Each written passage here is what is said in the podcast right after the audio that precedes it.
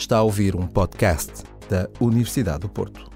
Welcome to Library Talks I3S University of Porto. Weekly, we'll meet researchers from all over the world. We'll know the stories behind the scientists and learn about their work in health science. How exactly do cells move? In this podcast, we dig into the mechanisms that explain how cells move in different types of tissues. Today's guest is Elias Barriga, who will also address some of the main current challenges in cell biology. Let's start at the beginning. How did you first become interested in biology? Well, that I, I, think it started very early. So I grew up in a farm, so um, I was always in contact with the, let's say, biological entities. so that um, started to generate some curiosity in me, and then I started to be more interested in natural sciences courses in the in the school, and that's the time to go to university came, and then I said, well, this is what I like. I will study biology. that was uh, I, I, was lucky to interact with some uh, professors very early during my undergrad and um, they were not doing developmental biology, neither cell biology, but they were sharing this interest in, uh, in this uh, field of developmental biology. And then um, I started to read some of the essential papers or books, and then I, I basically said, well, I'm in Chile, not many research, who is doing this here? And then I, I tried to contact someone and to do my undergrad thesis, and uh, I started from there. How did you move to London? I think that happens because I was stubborn. Okay. so I started my PhD in Chile, and same lab where I did my undergrad with uh, Dr. Ariel Reyes, mm-hmm. and uh, I was working with zebrafish at the time. So I was already studying uh, neural crest and uh, how they could contribute to the formation of the heart. Mm-hmm.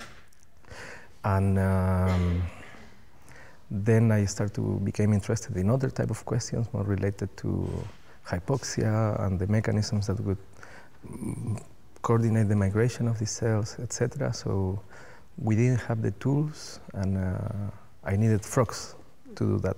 Uh, Xenopus laevis, in this case, was uh, the best model to follow up this question.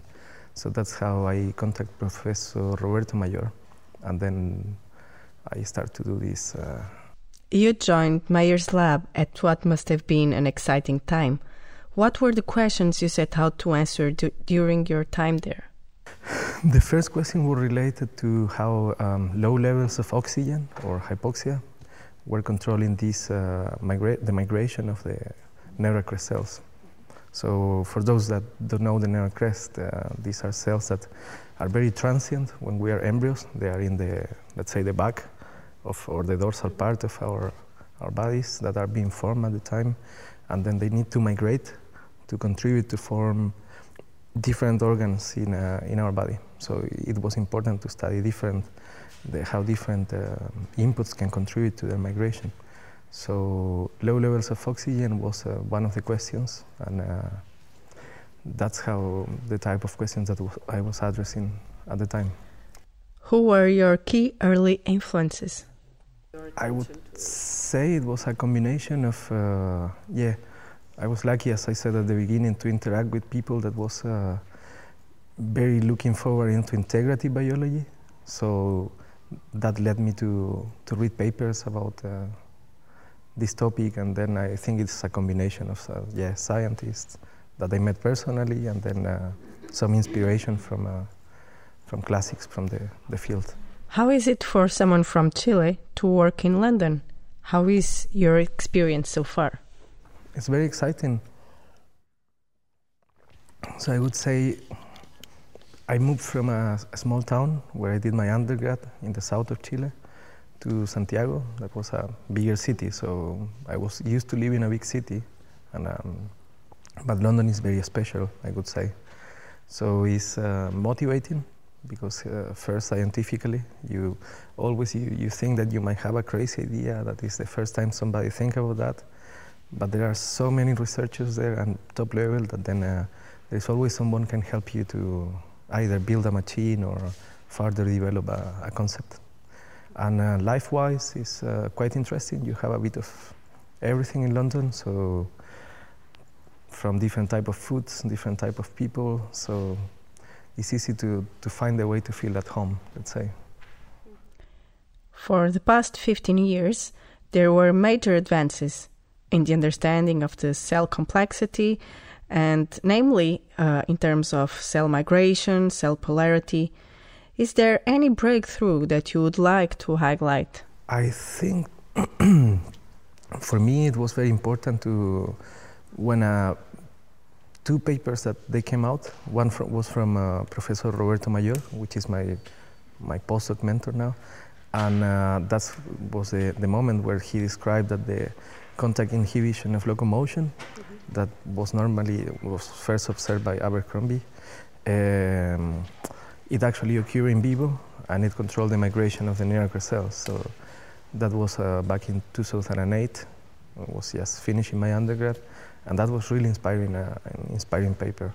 And at the same time, it came another article from, um, I think it was uh, Jones Clarke's lab, uh, showing this mirror symmetric cell division and the migration of uh, cells at the or after division in the midline of the of the embryo. At least for me, those were two inspiring papers, and uh, I think that they paved the path to uh, further discoveries. What are you working at this moment? so uh, my work it turns from being purely cell and molecular biology, looking uh, mostly to molecular aspects. Um, so I jumped from working with these hypoxia uh, articles to working uh, in mechanics. So I do I study how the environmental mechanics, so the physical properties of the tissue that are around the neural crest cells, how they can um, interact with the neural crest in terms of mechanics to promote its uh, migration. So I'm now working in this uh, interface of uh, biophysics and uh, biology. One paper of yours that drew my attention is the one in which you discuss the need for further research in complementary systems to study the neural crest. Mm-hmm. Could you elaborate a bit more on this? Um, you mean comparing the the different systems to study the neural crest? Yeah, so these um, these are very complementary systems. So the zebrafish has uh, many advantages mm-hmm. to study neural crest cell, and uh, you can uh, easily follow these cells because uh, we have transgenic lines, mm-hmm. and um, transgenic lines that they you can see the specifically the neural crest within the fish because it has been tagged with a fluorescent protein. So you can uh, study different cell behaviors in, uh, in the native context in vivo.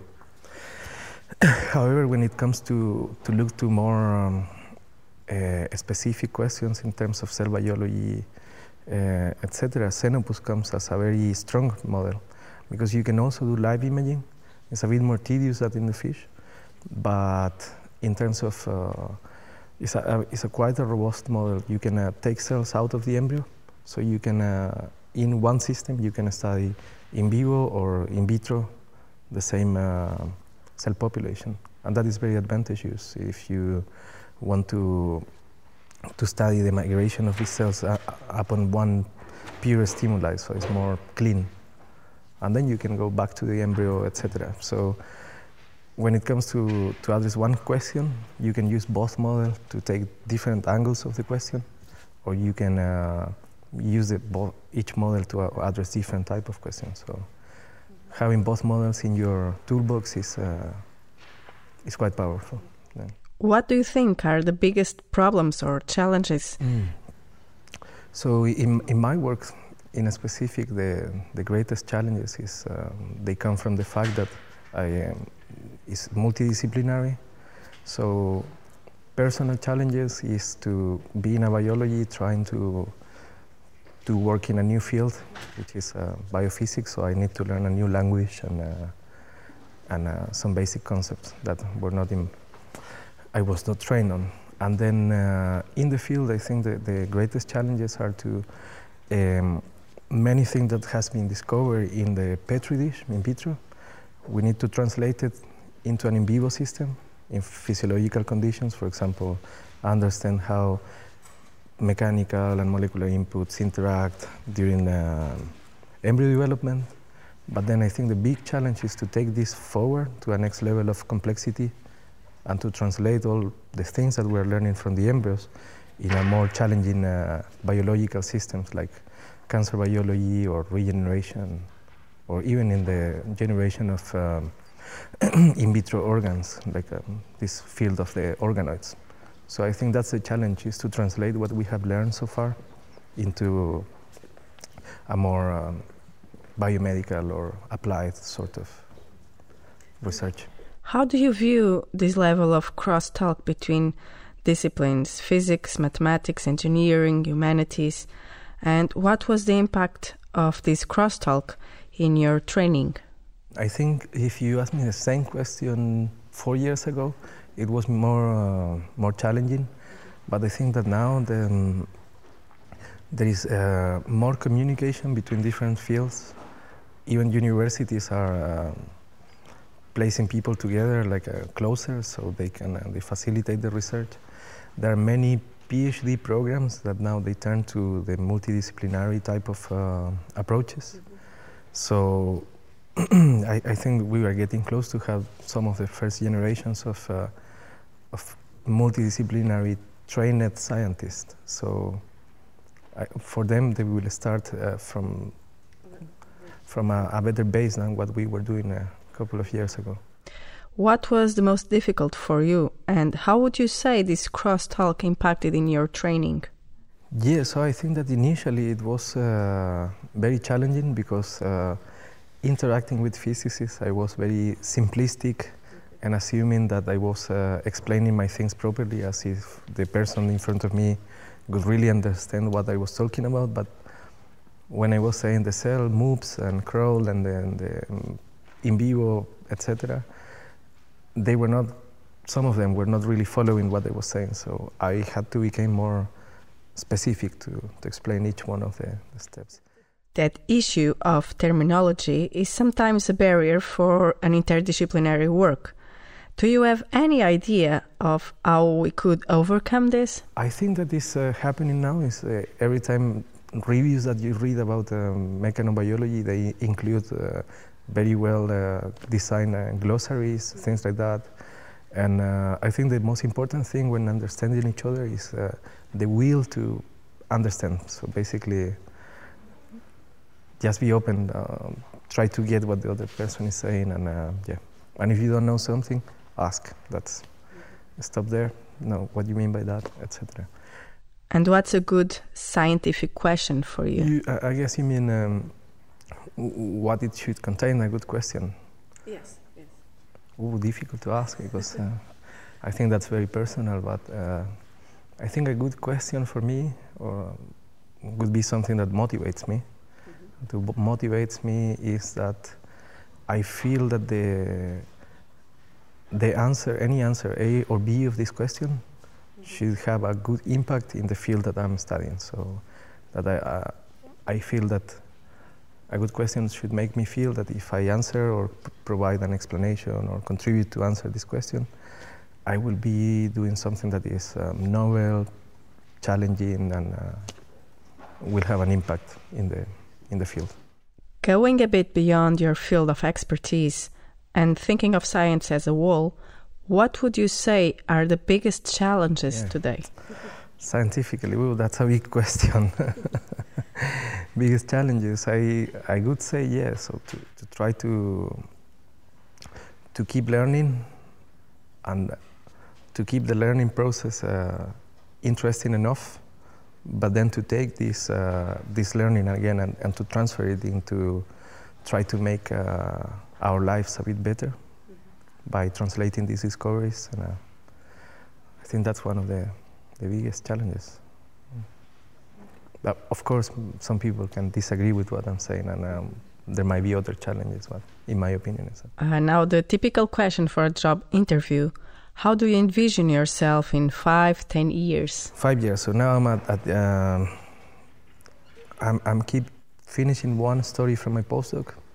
That I think uh, is an interesting question. I will talk about that later. And uh, so I, I, think my next step for me would be to establish my own research group. I'm working on that now. I'm trying to go here and there for interviews, trying to make my project more mature.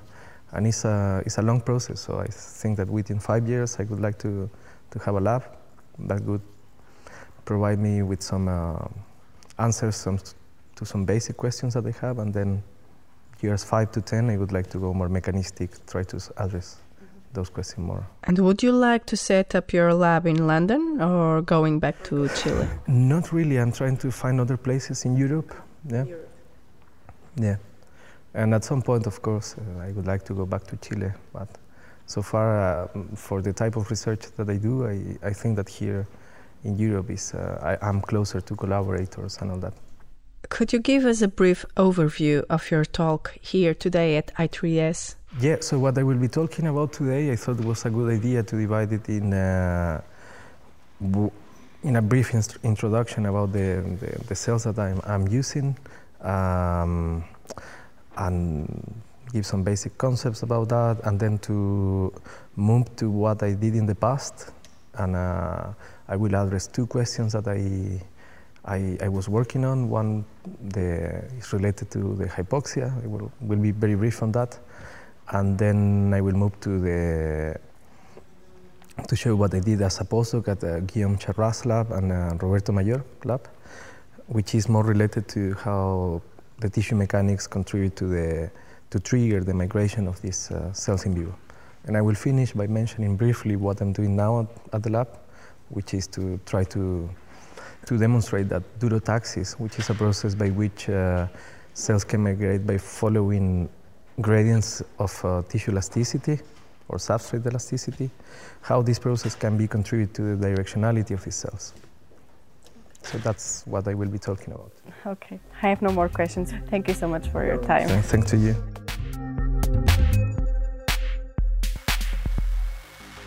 Para ouvir mais, subscreva os podcasts da Universidade do Porto em notícias.up.pt.